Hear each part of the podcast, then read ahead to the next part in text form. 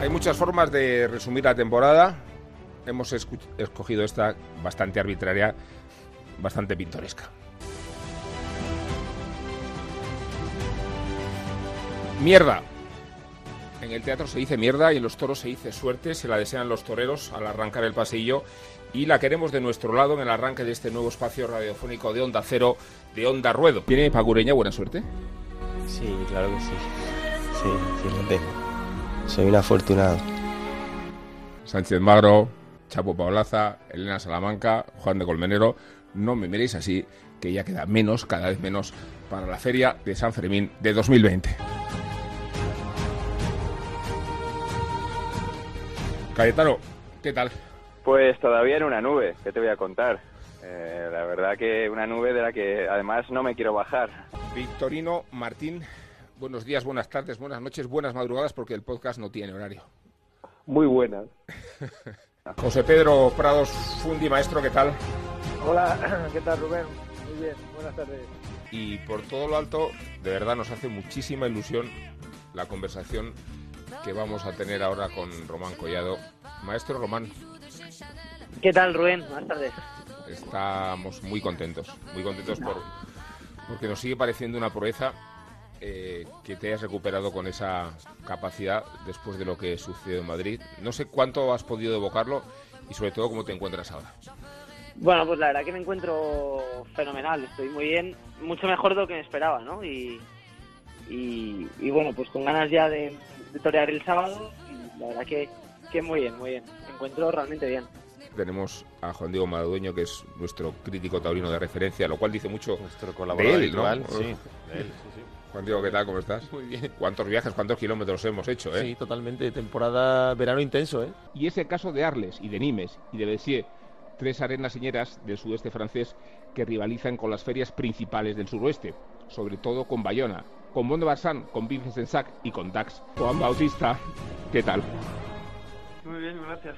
Son las que son y no hemos brindado, lo va a hacer Nacho Ibernón con la inteligencia y clarividencia de siempre porque a la vuelta del brindis tenemos una gran sorpresa que es nada menos al maestro José María Manzanares. Atención, aviso a todas las unidades, aviso a todas las unidades. Por favor, amigos, no dejemos nunca, nunca, nunca de hablar del orgullo. Pero no del orgullo gay, que lo de la manifestación, arrimadas y grande marlasca se nos está secando ya. No, nosotros hablemos del orgullo taurino, torero, torista y torerista, toreriro, riroriro, riroreiro, que decía Freddie Mercury en aquellas noches inolvidables en Wembley. Bueno, tenemos razones para, confiar en esta feria de otoño y tenemos muchas más razones para hablar con Emilio de Justo después de esta temporada tan imponente que está realizando. Emilio, ¿qué tal? Hola, buenas tardes. Ferrera se encerró con seis toros toros y de la variedad del toro a la variedad de la tauromaquia. Es que nos que viéramos a Antonio Ferrera una vez o seis, vimos a seis Ferreras, vimos al torero de poder, vimos al torero de valor, vimos al torero de desmayo, al torero de arte, al lidiador integral, al dominador.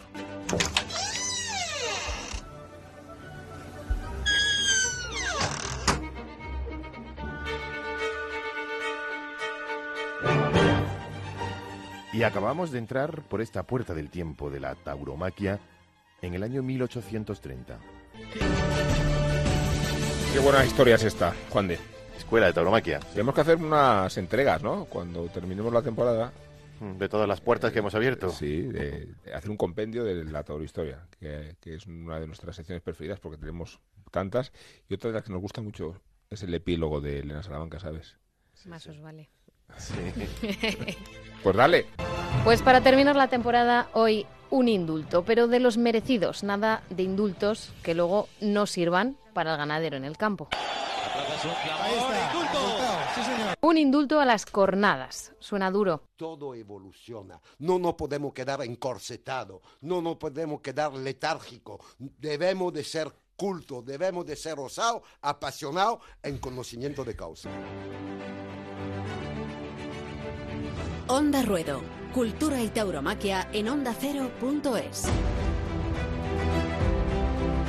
Pues en este último programa del año, en este programa en el que hacemos balance, eh, queremos hablar con una máxima figura del escalafón, no sé si la máxima figura del escalafón, y me refiero a Justo Hernández. ¿Qué tal, Justo? Hola, buenas tardes. Te deja- dedicamos estos elogios porque yo creo que, que esta temporada que celebramos con tanto entusiasmo se ha debido mucho, mucho a- al protagonismo que ha tenido tu ganadería en muchas plazas, en muchas ferias y con muchos toros. Bueno, yo creo que eh, la, la ganadería brava en general vive un momento eh, muy importante de muchos ganaderos que les están embistiendo las cosas, que les están saliendo las cosas y bueno, pues la verdad que es una es una satisfacción pues, formar parte de ser uno de ellos, ¿no? Pero yo creo que no solo yo, sino muchas más ganaderías estamos haciendo que que, que, la- que las corridas de toros vayan a más, ¿no?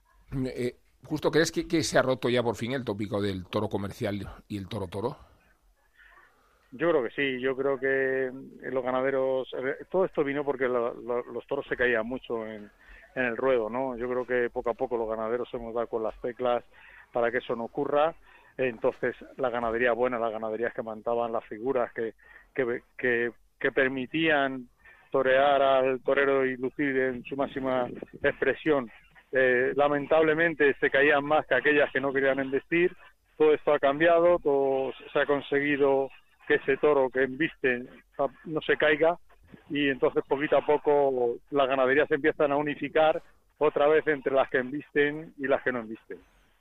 Eh, imagino que es, es muy difícil en una temporada con tantos éxitos, con tantos triunfos, reconocerte en un toro, eh, porque has indultado no sé cuántos, ¿cuántos han sido este año los indultos? Cuatro.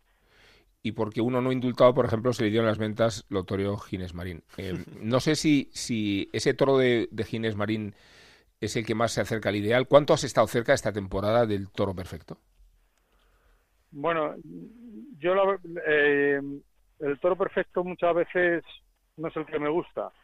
Eh, prefiero prefiero un, toro que sea tenga una exageración de una virtud, que tenga una, una clase, una forma como lo tenía el de Ginés Marín, por ejemplo, como lo tenía algún toro Adame en Bilbao, eh, como tenía el indultado de Jerez del Juli, tenían matices que les hacía especiales, que les hacía emocionarnos y que por eso y esos son los que perduran en la retina de los de los aficionados, ¿no?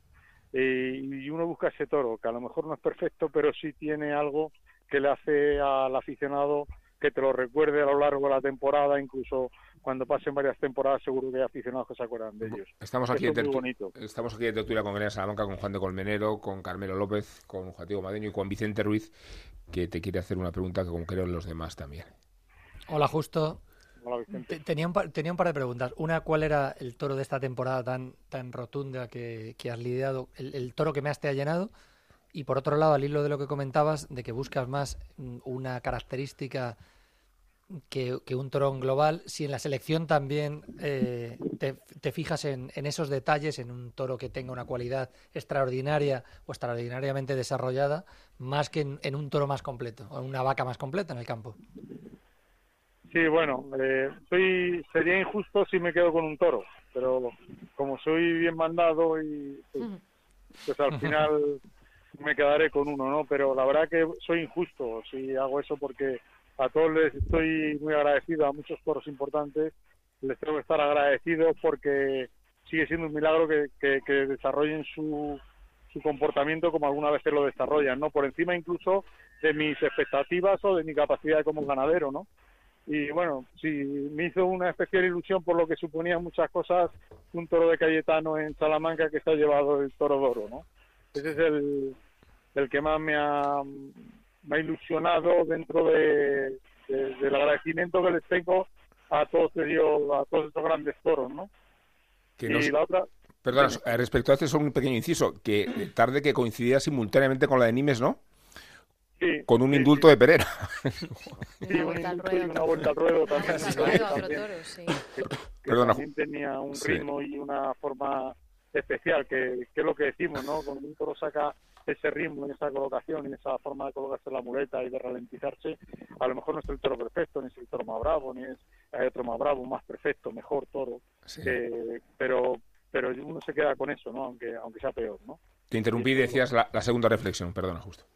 La segunda reflexión, ya no me acuerdo cuál. Sobre la selección en el campo también, si te fijabas más en, en, esos detalles que en, que en, una vaca o un toro en el campo más, más completo. Sí, el ganadero al final se tiene que ajustar a lo que tiene, ¿no? Eh, tú puedes tener una idea del toro de una manera, pero te tienes que ajustar a, la vaca que te sale y al toro que te sale, ¿no? Y entonces al final no dejas de, de coger la mejor opción, aunque tus sueños sean otros, ¿no? Es una putada, entre comillas, ser ganadero, porque tu ideal de, de, toro muchas veces no se corresponde a tu realidad, ¿no? Pero pero bueno, uno va intentando arrimarse, acercarse poco a poco a esa, a esa, a esa idea, a ese sueño, y bueno, y, la verdad que nunca lo conseguimos, ¿no? Pero, pero sí, me gustan, como, como ya se puede más o menos averiguar por lo que digo, me gustan los toros que tienen cualidades exageradas, ¿no? Que son, que tienen personalidad, gran personalidad, ¿no? hola ganadero, soy Juan Diego Madueño. Eh, enhorabuena por la temporada porque creo que una de las claves de que García Grande funcione como funciona y que dé la cara en todas las ferias eh, eh, eh, vamos, es obvio lo que voy a decir, es la regularidad, pero para que una ganadería sea tan, tan regular, acaba de recordar Rubén el caso del toro de Cayetano en Salamanca y la corrida de Nimes en la que pues salieron toros extraordinarios en cada una de, los, de, las, de las plazas. ¿Cómo se llega hasta ahí? Yo sé que en la ganadería tenéis un hábito, una, costumbre de grabar todos los toros, ordenar esa embestida, pero el trabajo de fondo para lograr esa regularidad, ¿cuál es? Pues Juan, no lo sé. Eh, uno hace las cosas lo mejor que sabe y puede y hay veces que salen mal y otras veces afortunadamente para esto sale bien, pero pero no no sé exactamente cuál es el secreto. Yo intento hacer las cosas lo mejor que puedo, dejar las vacas que me gustan, quitar las vacas que no me gustan, ser muy escrupuloso en los sementales, buscar muchos sementales, hacer las cosas que hacemos todos los compañeros y luego dónde está el secreto muchas veces no lo sabes. El caso es que salen, si saliera mal pues me volvería loco a ver dónde he fallado, pero, pero, pero es que no lo sé exactamente. Ya. Eh, siempre que se habla de García Grande, eh, está, eh, se, mm, está ahí cerca la sombra de, del Juli. ¿Cómo es la influencia de una figura del toreo en, en la ganadería y de qué forma os ha servido para llegar a, a, donde estáis? hay muchos ganaderos que entienden que la ganadería tiene que tiene que seguir el, el, ritmo que marque el propio ganadero y otros entiendo que, que os beneficiéis o cogéis los consejos de la figura del toreo para seguir mejorando. Eh, ¿cómo, eh, de, qué forma el Juli ha participado en que la ganadería sea ahora mismo lo que es? El Juli y todas las grandes figuras del toreo que nos han ayudado y nos han, nos han aconsejado eh, con, su, con su realidad, con su, con su miedo, con sus sentimientos, aquello que sentían delante de los toros siempre les tenemos que estar agradecidos porque eh, el ganadero que selecciona a partir de, lo que él de lo que él cree que sería como torero y de lo que le podría hacer a un toro creo que todos cuando cuando vemos una vaca cuando vemos un toro nuestro creemos que el torero le falta hacer o deja hacer o, o debería hacer bajo nuestro punto de vista y yo yo acierto muchas cosas menos en una cosa que es el miedo. No tengo miedo porque no me pongo delante y eso es fundamental también tener en cuenta porque si el torero no va a ser capaz de hacer determinadas cosas que tú crees a un toro pues pues, pues, pues no puedes dejarlo porque porque no porque no se va a hacer. Y entonces ahí está tu tu, agradecimiento y tu al consejo que te dan o, al, o, a, la o a la frase que te dicen antes o después de cada toro no es fundamental. Bueno, ganadero, pues muchas gracias por esta temporada. Hemos convenido que, que el título de triunfador del año es tuyo y, por la cantidad y por la calidad, que creo que son dos cualidades que rara vez coinciden y esperando que, que, no sé si se acerca cada vez más eh, el ideal del toro, pero, pero este año hemos visto embestir toros muy despacio que casi nos empezaban a recordar al toro mexicano. No sé si hay alguna experiencia o alguna investigación por ese lado. Bueno, a mí me encanta la embestida mexicana y, y bueno, algo al final sí si, está, si entra dentro de tus sueños y vas haciendo, vas dando pasitos a ellos, ¿no? A, conseguir ciertas cosas de, del toro mexicano. Indudablemente, si te ha recordado, pues me llena de satisfacción porque yo también que lo sigo y lo veo y lo persigo, pues si se acerca, pues, pues, pues me alegro porque hay más gente, más grandes aficionados que se dan cuenta de ello, ¿no? Un fuerte abrazo, Justo, gracias. Pues muchas gracias a vosotros y también por haberme nombrado triunfador, que, que seguramente se ha compartido con mucha grande ganadería. Hasta el año que viene. Hasta el año que viene, gracias.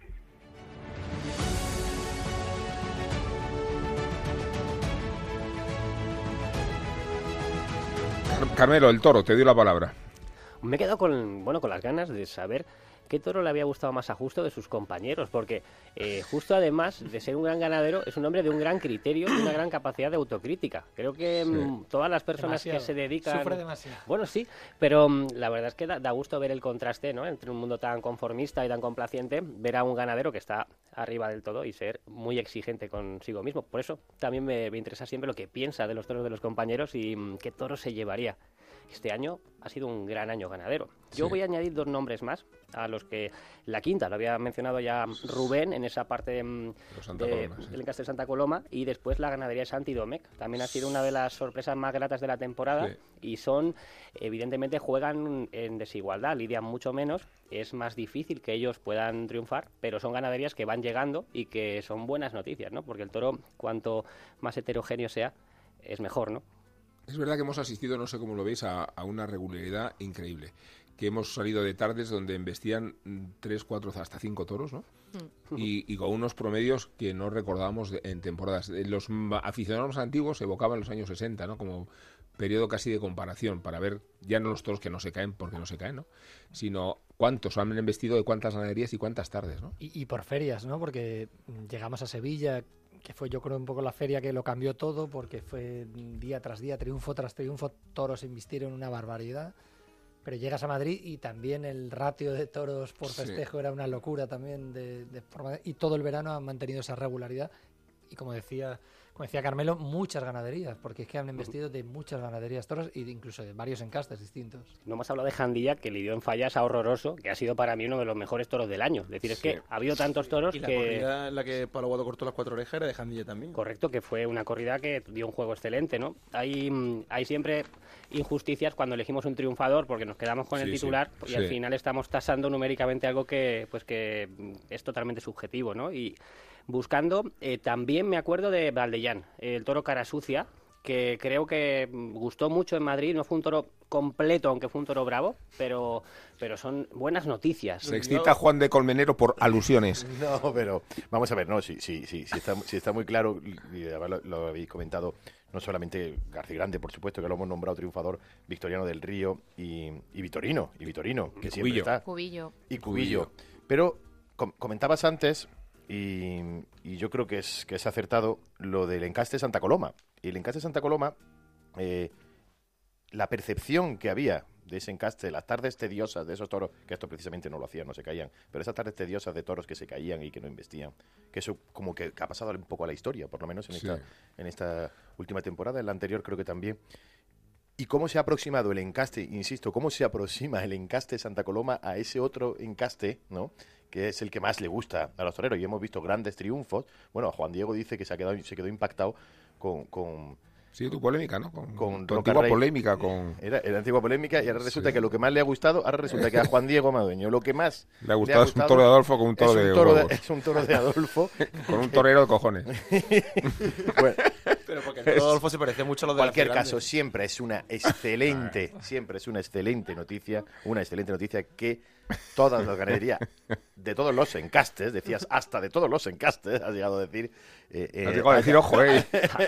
em, hayan Esto investido. gusta mucho a la audiencia. Defiéndete, ataca. hayan no sé. investido este año, ¿no? La verdad que Vicente se ha pasado ahí. No, hombre, es verdad que estábamos acostumbrados a que la regularidad siempre venía de un encaste y este año es verdad que han investido de alguno más. Y Juan Pedro Salvo, por ejemplo, San Isidro, eh, Parlade y Juan Pedro Domé con dos toros, dos pedazos de toros. Pero, El de David de Miranda fue cumbre. Correcto, pero digo que hubo otros diez que si no llegan a salir esos dos nos habrían hecho tener otra sensación. Eso, porque eso, pero fueron pildoritas, Y espantoso, creo que fueron, fueron Oh, dos de los toros más importantes de la feria. Tienen que acuñarlos. Juan de. No, pero tienen que salir. ¿eh? Pildorazos, ¿eh? Pildorazos, Sí, pero es verdad que El toro de David de Miranda lo firmamos corridas con un toro de esos Sí, es verdad. todos los días, ¿eh? Pero yo hablo de la regularidad. Y cuando se habla de regularidad, la Me gusta regularidad, demasiado la regularidad. la regularidad de la quinta, la regularidad de la fue un toro aislado también. eh, no, Valdellán. Fue una Sí, pildorita. Valdellán sí fue una pildorita. Pero pildorita. es que claro, una ganadería que lidia dos corridas al año, ¿cómo no va a tener Sí un toro? No, al revés, pero se supone que tienes la ganadería más en la mano, más recogida. No, no, no, no, Y es más fiable que la ganadería y lo que lleva los desafíos. Ojo, en absoluto. Oye, En absoluto. Yo creo que- Carmelo, Siempre más fácil con una ganadería pequeña. creo que es más fácil hacer Diana con 100 balas que con 20. No, no, no.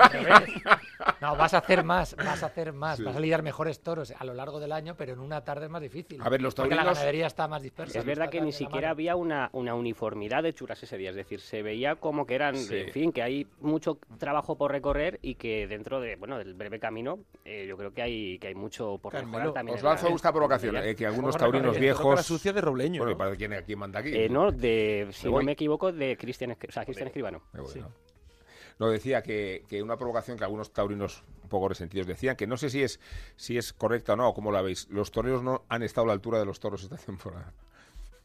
En, algunos, en algunas ocasiones sí. Yo estoy bastante, bastante en, En esa Madrid, línea. en Madrid se podían haber cortado 20 Sí. orejas eh, cada tarde. de García Grande, que y hemos el- hablado. El, Sí. bombo hizo que pues, muchas ferias, muchas tardes, no estuviesen rematadas y se quedaran toros con, que se arrastraran con las orejas.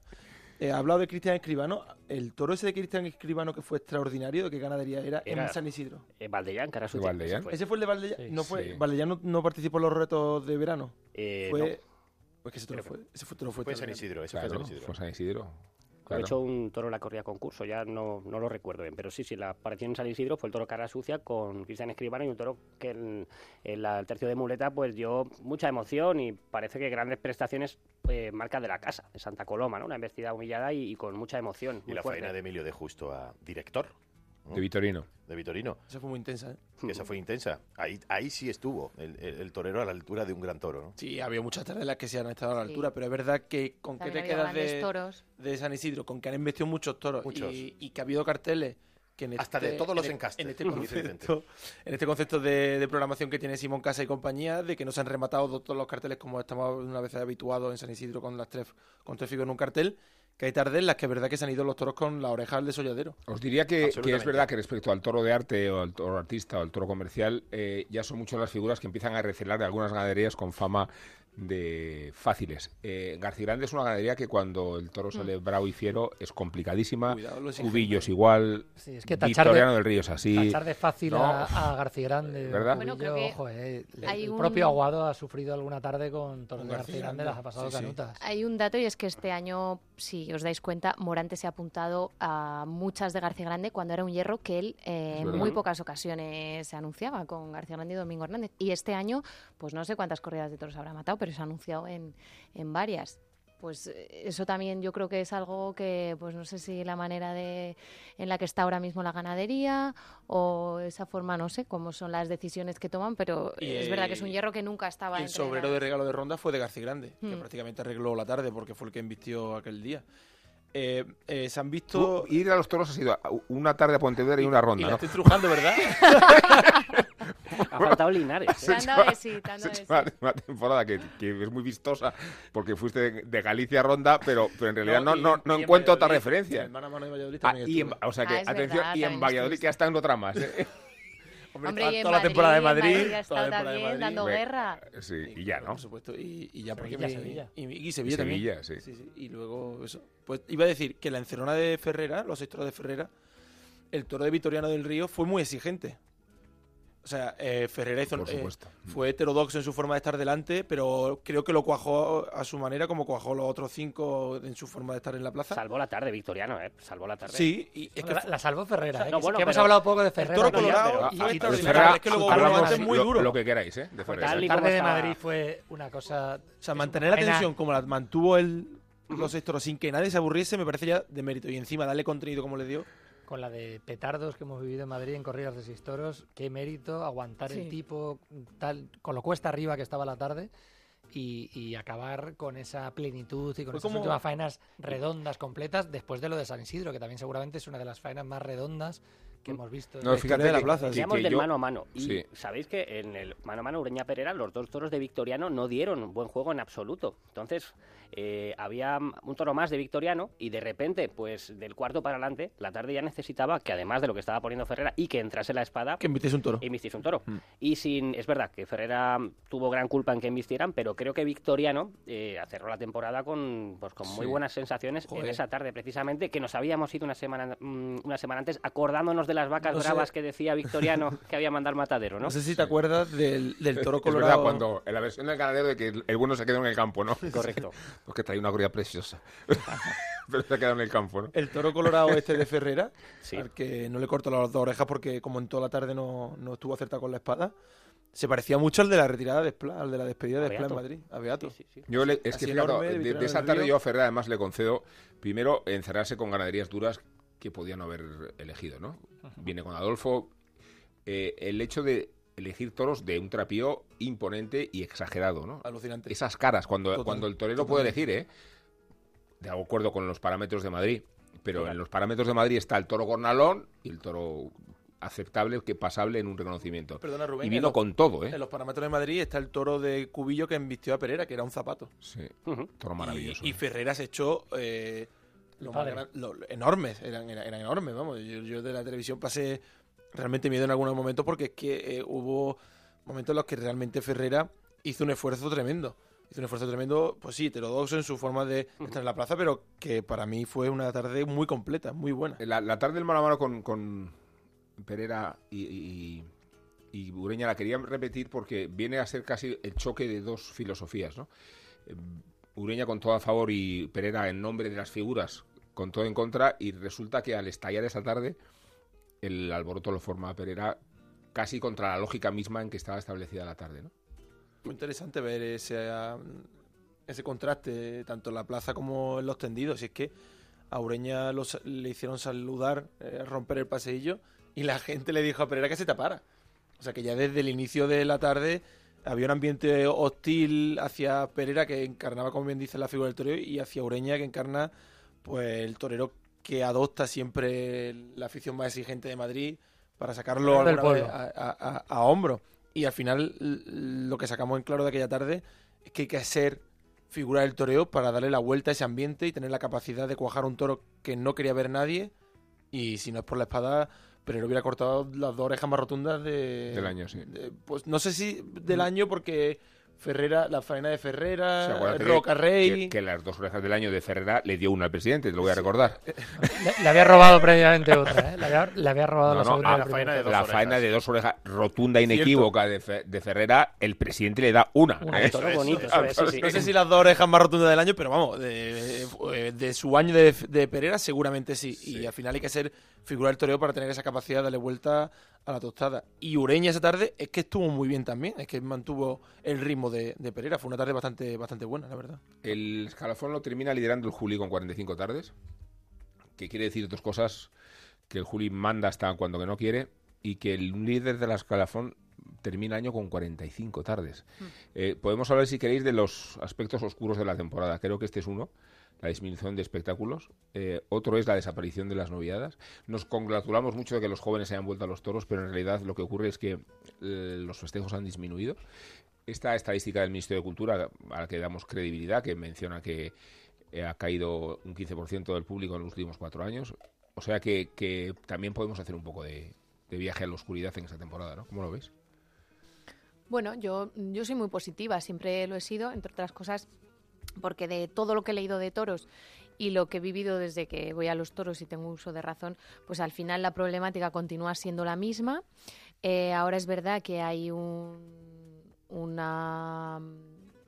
ataque externo que es el del animalismo, que es una corriente nueva que quizá hace 40, 50 años no existía y eso es cierto que supone un gran problema pero todo lo demás eh, me parece un, debate de, del- de este año 2019, pero en otras ocasiones con reyes y papas había prohibiciones y, mm, Y es verdad que en este caso, pues ahora tenemos el problema del animalismo. ¿Que hay menos festejos? Sí, como también se han reducido las programaciones culturales de teatro, o cuánta gente va a la ópera, o cuánta gente va al cine, o, o los conciertos, o bueno, yo creo que podemos hacer un, un análisis y comparar. Entonces, lo que quiero hacer, la lectura que quiero hacer es que, aun con los ataques que vivimos y que tenemos, con una estructura realmente muy financiada y muy bien hecha, que es esa que hablamos del animalismo, el, el ver a mucha gente joven es muy esperanzador. Eh, primero por esa nueva generación de toreros liderada por Roca Rey y Pablo Aguado,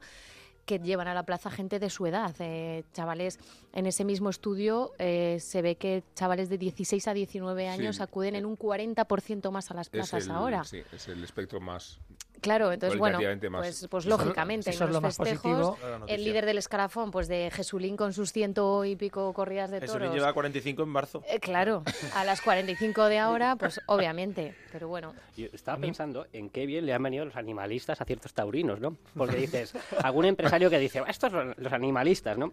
Ah, Yo creo que hay un problema cuando aquí el ganador de la carrera tiene, bueno, ha conducido todo, todo el circuito con el freno de mano echado, ¿no? Entonces aquí si Julián López es el líder del escalafón, que no ha querido serlo, es decir, implica que hay alguien que está por detrás de él que sí ha querido serlo y no, no ha logrado torearlas. O sea, creo que al final el toreo tiene unos problemas visto. internos terribles y Sí. a lo- que tengo la sensación de que en algunos momentos hasta la cortina animalista mm, provoca Sí. una sensación Sí. dulce de que son ellos. eh, nos podemos escudar en que el daño nos lo hacen ellos, ¿no? Y es cierto que los empresarios hay que echarles en cara que es como si que no se enteraron de lo que pasó en Sevilla. Que en Sevilla cambiaron muchas cosas, en Sevilla y en Madrid. En Porque Madrid. en Madrid fue una feria muy rompedora, muy transgresora, que aquí mismo criticamos en Sí, su confección. Con todo descaro. Y que sin embargo Sí. en- en- fue un- una, una gran feria muy rotunda con muchos nombres nuevos que sin embargo luego no se ha escuchado porque hemos ido viendo ferias como la última, Zaragoza, en la que los, los carteles podían haber sido de hace 20, 20 años perfectamente. Entonces es como que han hecho, eh, los empresarios no se han enterado de lo, no se han terminado de enterar de lo que ha pasado este año.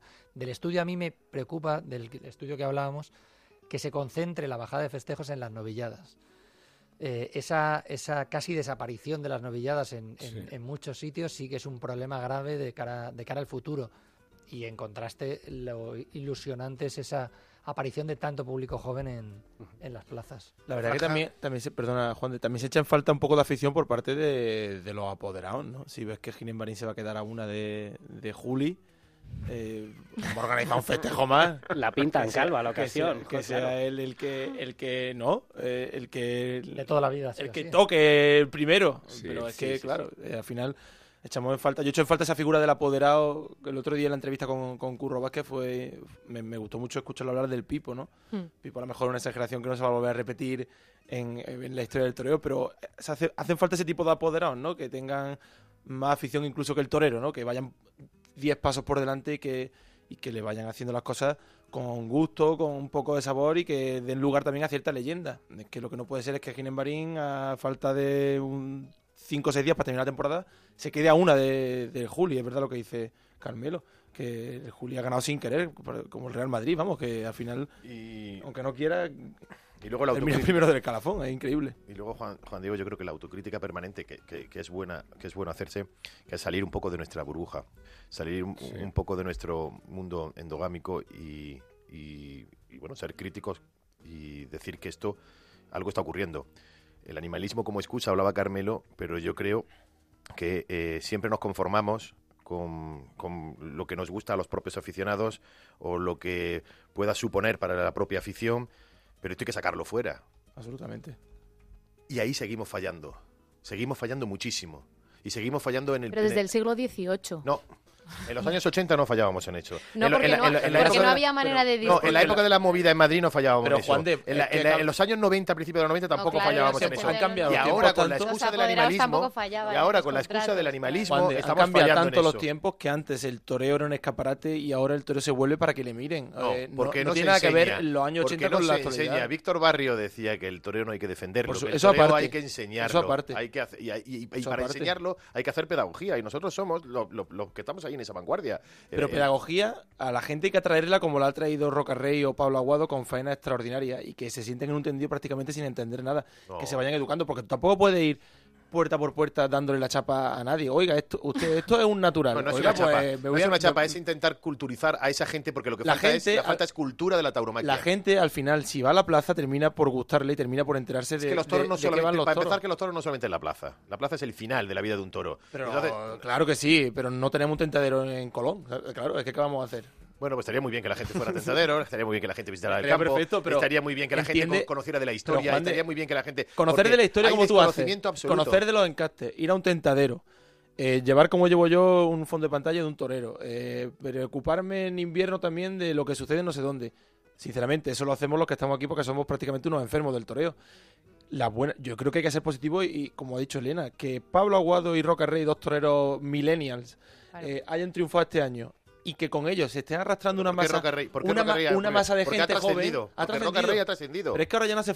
Hablamos siempre de las cadenas generalistas y de lo importante que es salir en televisión española. eso es. Lo importante que sería darle vida a, ¿Cuántas a la portadas, tauromaquia. ¿Cuántas portadas de medios generalistas de periódicos que solo hemos discutido a la, taur- ocasión a la tauromaquia en, en los medios generalistas. Eso sería importantísimo. Pero es que ahora, para bien o para mal, hay otra forma de informarse. Y la gente lo está haciendo. La gente está, está viendo vídeos de Pablo Aguado y de Roca Rey en Instagram. La gente está viendo vídeos de Pablo Aguado y de Roca Rey en Twitter. Está viendo Seguro comentarios. seguro datos estadísticos, menos. Bueno, no, de 16, 19 años, un 40% Sí, más de jóvenes. Eso, no- eso es, es positivísimo. Entonces, eso, es, eh, un eso, poco- es, eso es además, además esperanzador. En la gente de que 15, no- en la 19, gente- de 15 a 19 años. Yo no, tengo es niños, yo, no te- yo no tengo hijos de 15 años ni de 16. sí, yo sí. Pero supongo que es la gente que no ve televisión, que no ve tanto la televisión como la yo la veía con Efectivamente, 16 años. están con Instagram y con las redes Entonces, sociales. Es una y buena, no- es una buena noticia que... tengamos una puerta abierta en Internet para enseñar o para simplemente mostrar es fantástico. fogonazos de lo que puede ser el toreo. Pero si no, hay que, YouTube no hay que quitan no- los vídeos, no- Juan Di. ¿Cómo? Infringen las condiciones de uso y los...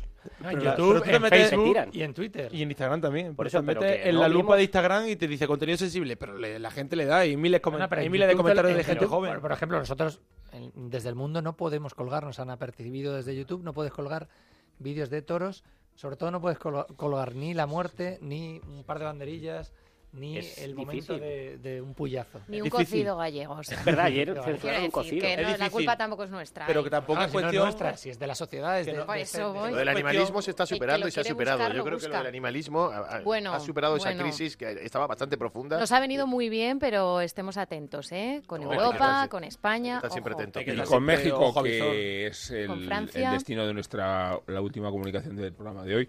Estamos haciendo un repaso a la temporada. Hemos hablado con Pablo Aguado, al que hemos proclamado triunfador de los toreros de a pie, a García Grande, que hemos proclamado triunfador de los ganaderos, y a Diego Ventura, que vamos a proclamar en este momento, ¿qué tal, maestro? Triunfador de los toreros a caballo. ¿Qué tal? Hola, ¿qué tal? Enhorabuena por la temporada. En México es prontito ahora, ¿no? Sí, aquí son las 10 menos 10 ahora mismo, de la mañana. Eh, Diego, que decíamos enhorabuena por otra vez eh, ser el, el número uno del escalafón de, de rejoneadores. No en términos estadísticos, porque Lea Vicens te aventaja en una tarde, pero sí por la categoría y rotundidad de la temporada. Muchas gracias. Pues bueno, la verdad que, que ha sido una temporada bonita, ¿no? Sí, una temporada muy importante, de cual he disfrutado muchísimo y, y bueno, otro año más feliz de, de acabar con, con buen pie. Eh, hablando de buen pie, ¿tienes, tienes la impresión de que eh, Diego Ventura es ya, eh, más allá de un rejoneador, un torero, se le observa como un torero, incluso se le observa como una figura? Hubo un mano a mano con el Juli en Campo Pequeño, en Lisboa, que viene a acreditar, con toros de Gracia Grande, por cierto, eh, esta idea de que Diego Ventura es una figura más y no es un torero a caballo ni un rejoneador, es una figura más. Bueno, intento, empezando por mi toreo, ¿no? Intento que, que mi toreo pues se asemeje mucho a, las cosas del toreo a pie, ¿no? Que son dos cosas diferentes, pero intento que darle la seriedad, darle la capacidad y darle muchas de las formas de torear a pie, pues eh, dárselas al toreo a caballo, ¿no? Como en los toques o como en terreno. Y luego, pues también es verdad que, intento pues eso, el, ser una figura eh, parecida a la pie, ¿no? Eh, eh, sobre todo en, en el respeto, en el compromiso y, y también, como bien dices, en todas esas tardes que he toreado pues, con matadores a pie, pues antiguamente era el número del caballito, ahora resulta que ya no es el número del caballito, ¿no? sino que ya pues en muchas ferias eh, incluso salva la tarde el del número del caballito, ¿no? ¿Te, te motiva torear con figuras? No sé si más de Sí. cuánto supone torear con otros compañeros de rejoneadores? ¿Te, te motiva mucho torear con figuras? Sí, mucho, mucho porque yo soy muy competitivo en todo, ¿no? Y, y no me gusta nunca perder en nada, ¿no? Y entonces, sea a pie o a caballo, siempre eh, hay cosas positivas y siempre hay cosas por qué luchar, ¿no? Y, esa tarde, por ejemplo, en clave que hablas de Lisboa, pues fue una tarde rotunda, ¿no? Eh, creo que Juli dio una dimensión en campo pequeño tremenda y yo pues disfruté también de, la noche y fue un espectáculo grandioso, ¿no? Ahí te demuestra que que no hay que la similitud entre el toreo a pie y el toreo caballo existe, ¿no? Eh, lo que pasa que bueno, en otros años anteriores se vivía de otra forma el rejoneo, mm, se hacía otras cosas a, a los toros y a día de hoy eh, pues ha cambiado mucho, gracias a Dios. ¿no? Y, y en ese cambio, Diego, ¿qué, qué mérito te atribuyes eh, la reputación que ha adquirido el toreo a caballo respecto a la que tenía, no sé, hace 15 años o 10 años? Bueno, yo creo que no solo yo, ¿no? Esto se lo debemos a muchos compañeros, ¿no? Empezando por Pablo Hermoso, que creo que en su día marcó un antes y un después, y también pues otros ganadores que para mí han sido mis espejos, ¿no? Como Joao Moura o muchos otros, ¿no? Creo que todos han puesto su granito de arena y en este momento pues yo estoy intentando poner mi granito de arena para que esto siga hacia adelante. Estamos en el estudio de Acero, en el, en el balance de la temporada. Me acompaña Elena Salamanca, como siempre, y Juan de Colmenero, que son los titulares de la alineación. Eh, no tenemos suplentes, sino alternativas de calidad, como Juan Diego Madueño, como Carmelo López y como Vicente Ruiz, que quieren incorporarse a la conversación. Juan Diego, querías hacer una pregunta, Diego. Hola Diego, ¿qué tal? Eh, eh, enhorabuena ¿Qué tal? por, por la temporada porque ha sido, eh, vamos, extraordinaria. Eh, en la presencia con las figuras creo que ha hecho de una necesidad virtud, ¿no? Porque es que la las supuestas figuras del toreo caballo no te quieren ver. Al final tienes que alternar con los que van a pie, ¿no? Eh, eh, ¿Cómo te sientes ante la circunstancia de que Pablo Hermoso de Mendoza, el que debería de ser tu gran rival y con el que debería de, de tener una rivalidad que traspasara un poco a la historia del toreo, no, no quiere ni anunciarse contigo? ¿Cómo, cómo estás viviendo eso? Bueno, la verdad que me da, en cierta, por cierta parte me da pena, ¿no? Porque creo que, que en estos momentos el que alternemos juntos, aquí el único que podría ganar sería el aficionado. Y el rejoneo, ¿no? En sí, creo que el espectáculo sería mucho más bonito, creo que, que habría una competencia tremenda, creo que tendríamos nuestros partidarios cada uno, que eso es fundamental en, en la fiesta del toreo, que cada uno tenga sus partidarios, pero creo que en definitiva el que ganaría sería el aficionado. Y yo soy de lo que piensan que aquí estamos todos gracias a un aficionado que paga una entrada por vernos, ¿no? Entonces, eh, me da mucha pena en ese sentido, porque creo que a Pablo nadie le va a quitar nada, sido un grandioso torero, sido una grandiosa figura, en el cual nadie le va a quitar nada, eh, y creo también, soy de los que piensan que el único que, que ganaría seríamos todos, ¿no? Eh, sobre todo el aficionado. Eh, creo que, que tenemos que, que luchar y tenemos que hacer todo en el, en el bien del, del toreo pensando siempre en el aficionado. Vosotros, los periodistas, nosotros los toreros, los ganaderos, los empresarios, todos tenemos que tirar hacia un mismo lado y luchar hacia el mismo eh, remo y, creo que ese sentido es que en un fondo en la meta eh, el que está es el aficionado y, creo que tenemos que luchar todos en, en base al aficionado. Hola Diego, enhorabuena por la temporada. Ya, vamos, no paráis, o sea, no acaba una temporada y ya estáis al 100% en, en América. Yo sí quería eh, destacar, bueno, eh, eh, en esa revolución en la que en la que estás metido tú mismo, en cómo ha ido evolucionando tu, tu toreo, ¿no? Y tu manera de estar en la plaza. Yo sí que sí que me gustaría destacar y preguntarte si, estás de acuerdo en que en que sí te estamos viendo ahora mismo, pues mucho más eh, templado, esa capacidad con mayor número de toros que al final, bueno, pues una figura es en lo que en lo que destaca, ¿no? En que más toros le sirvan y, y de la manera en la que en la que te vemos sobre el caballo. Sí, la verdad que, que bueno, siempre, pues ya sabes, uno cuando comienza, pues comienza con todas las ganas, comienza con mucha ilusión. El venir de una familia humilde, pues te cuesta todo el doble de trabajo. Y la verdad que tus comienzos y tu carrera no es fácil, ¿no? Entonces cuando comienzas, pues tienes que ganarte sitio, pues a base de, de con perdón de la palabra, con cojones, ¿no? Porque son muchas las trabas, son muchos los sacrificios que hay que hacer y muchas veces pues no disfrutas en la plaza porque la presión, los nervios, el saber que no puedes fallar porque te van a cortar la cabeza si fallas, pues todo eso influye para, para tu forma de torear, ¿no? Cuando llegas a, a esa situación en el cual la experiencia eh, la madurez, eh, todo influye, ¿no? Eh, y llegas a ese punto de tu carrera que te puedes permitir el lujo de disfrutar, de entrar en la plaza y Mm. disfrutarlo, pues ahí es donde se abre ese abanico y donde se abre, pues el, como yo digo, ¿no? El tarro de, de las esencias de, de tu poder disfrutarlo, de tu poder sentirlo, porque es muy importante sentir el toreo y sentir lo que estás haciendo en cada momento.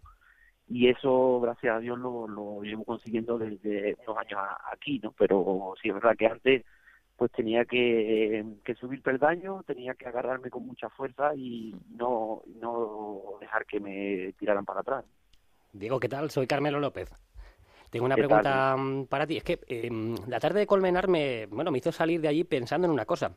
Eh, dado que parece que el- tu máximo rival en los ruedos no quiere confrontarse contigo, eh, te estás viendo muchas tardes eh, examinado por el público de las corridas de toros. Y creo que, que eso para ti incluso puede ser un hito más importante que vencerle a tu compañero rejoneador. Convencer al público que nunca ha estado convencido por ningún rejoneador. Bueno, pues mira, la verdad que, que hecho, muy orgulloso en ese sentido, porque como bien dices, yo no me siento, eh, no sé, eh, ganador de nada. ¿no? Eh, yo me siento que soy feliz con lo que hago, eh, que vivo, gracias a Dios, de, de lo que siempre soñé de pequeño, pero sobre todo, como bien dices, el torear en esas corridas mixtas, de, ni en una corrida como la corrida de beneficencia, eh, con ese público de Madrid tan entendido y, y con esa exigencia, pues por un lado es malo, pero por otro lado es muy bueno. ¿no? Y yo creo que si lo pongo en una balanza, quizá gane más que pierda. ¿no? ¿Por qué? Porque esa exigencia hace que te superes, esa exigencia hace que te tomes la- las corridas cada tarde como, como algo personal, como algo diferente.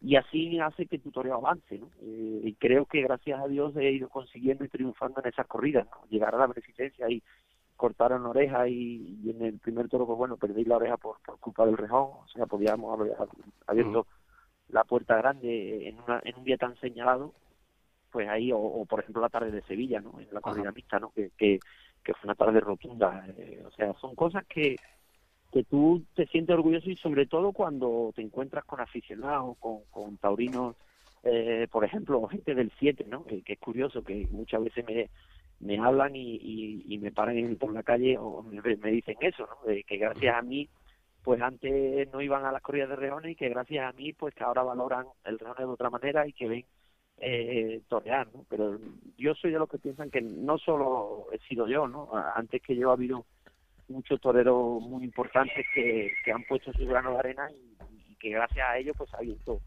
eh, la mente a, ese tipo de público. Gracias, Diego, porque para mí tiene dificultad 10 sobre 10. Sí. Eh, Diego, pues te damos las gracias otra vez. Creo que vas a debutar en una plaza que es eh, Aguascalientes, ¿no? Sí, ahora debutamos toreo el día 1 Briquilla, que es la primera, luego al día siguiente Aguas Calientes y domingo en la, en la México. O sea, tres, tres compromisos fuertes para, para abrir boca ya. Bueno, en la México ya sabemos que, que es una plaza que se te da muy bien, como se te ha dado muy bien esta temporada y las anteriores, así que gracias por tu presencia en este programa de balance del año y un fuerte abrazo. Nada, el efecto del gracias. caballo ha quedado sensacional, también te lo digo. ¿eh? Gracias. No será nazarí, con esto ya salimos a hombros. Sí, gracias a vosotros por todo y sobre todo por ser gente joven que, que está ahora mismo en alza en el periodismo y, y hace falta gente como vosotros, que, hablar, que no solamente sean gente antigua y gente atrapada en el tiempo, sino creo que, que el toreo lo tenéis que demostrar vosotros con la mentalidad que tenéis. Un Pues, fuerte abrazo a todos. Un fuerte abrazo, gracias, Diego.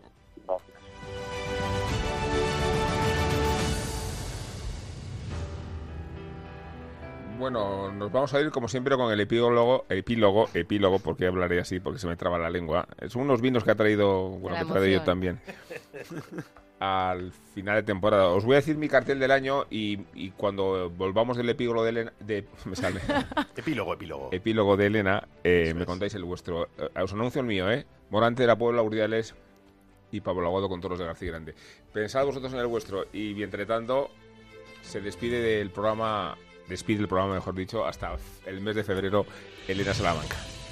Pues llegamos también a nuestro final de temporada y es tiempo de hacer balances, de hacer números, de ver en qué puesto del escalafón nos hemos quedado. Y para hacer la valoración apropiada voy con tus siete preguntas, Rubén Amón, o más bien los siete veredictos de la reseña de Onda Ruedo. Habrá una bronca, un silencio, una ovación, una oreja, dos orejas, una faena de rabo y el ansiado indulto. Pero también necesito el talento de Juan de Colmenero y su Tauro Historia para saber echar la vista atrás e intentar repasar la historia más cercana, el corto plazo de una temporada que ya ha terminado. Y como ya me conocéis bien, voy a empezar con lo que más me gusta, con una buena bronca.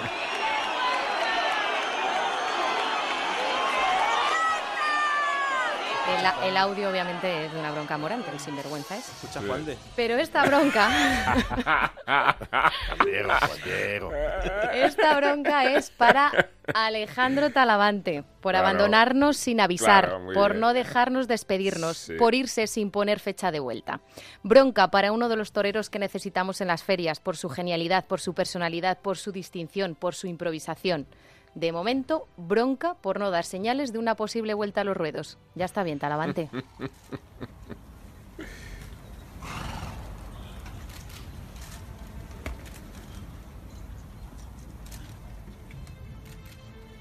Eso era un silencio, sí, silencio. Como esos que pesan por su indiferencia. Este silencio va por ti, Instagram, por tus censuras, por avisar de contenido delicado. ¿Qué razón llevas cuando no dejas ver una foto de una Verónica de Morante? A nosotros, los taurinos, también nos censura Instagram por violencia gráfica, como a la foto del cocido. Y vamos ahora con una sonora ovación. Levántense, venga, de pie todos. Ya estoy. Vamos a sacar al tercio a Andrés Rocarrey, Sí, hombre. Porque se ha acabado la temporada de su consagración y dejamos de verlo en los ruedos en aquella traumática retirada en Pamplona en el mes de julio. Se le ha echado de menos y queremos volver a verlo en todas las plazas, porque hace falta y porque es uno de los pilares fundamentales de la nueva generación de toreros.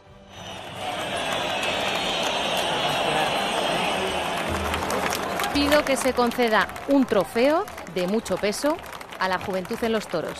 Ha sido la temporada de la renovación en el escalafón y en los tendidos. Los jóvenes de entre 15 a 19 años acuden en un 40% más a los toros. Es motivo de triunfo y de celebración.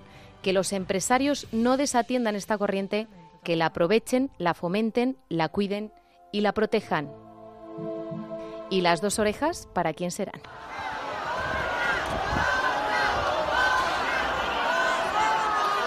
Son las que abren automáticamente la puerta grande. Desorejar a un toro es un enorme triunfo que esta temporada se merece Antonio Ferrera. Por mayo dimos la noticia del desafortunado accidente y no sabíamos cuándo y cómo iba a volver el torero. Y volvió, como cuando se levanta de una acogida sin mirarse, sin darse coba, sin eludir responsabilidades y ofreciendo los caminos infinitos de posibilidades que regala la tauromaquia.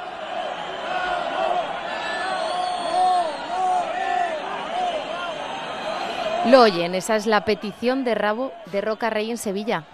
Pero me permito este sacrilegio para concedérselo a Pablo Aguado, porque para eso es mi sección. Punto. Es el triunfo absoluto de una manera de interpretar el toreo eterno.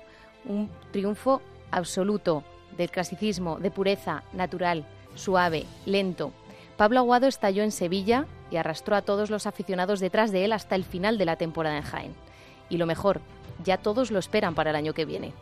Un rabo para su toreo, que es también la forma de ver el toreo de Morante, de Urdiales, de Emilio de Justo, de Juan Ortega. Y nos queda el indulto.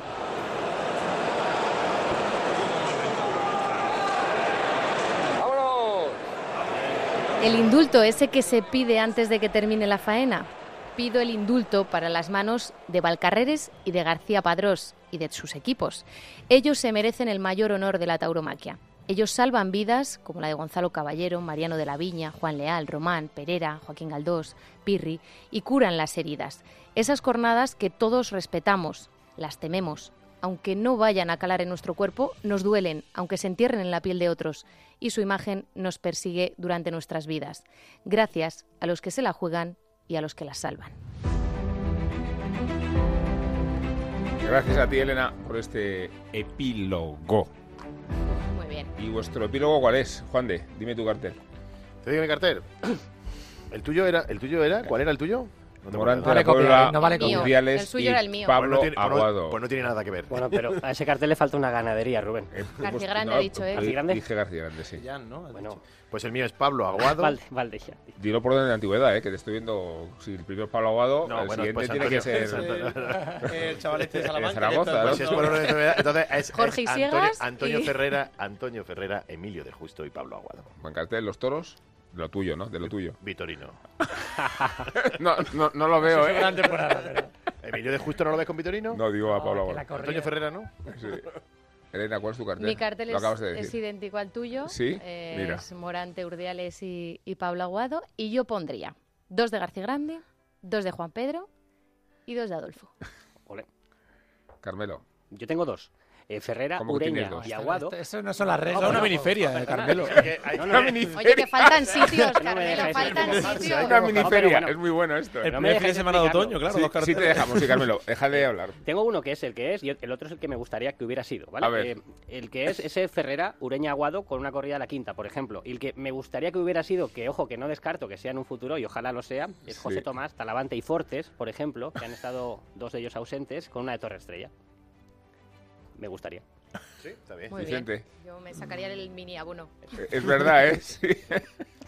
Voy a ser un poco repetitivo porque creo que Aguado se ha colado en todos, pero, pero también yo haría un mano a mano eh, Ferrera, y, Ferrera y Aguado.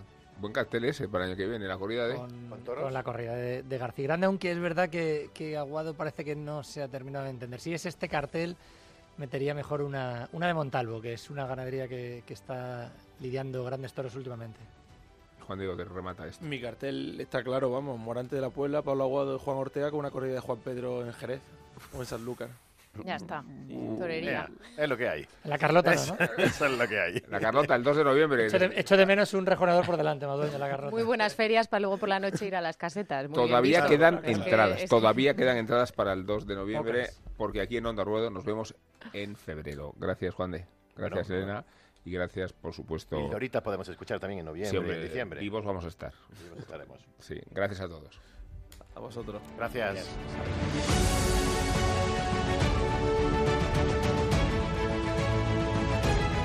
Onda Ruedo, Cultura y Tauromaquia en Onda Cero.es, con Rubén Amón, Elena Salamanca y Juan de Dios Colmenero.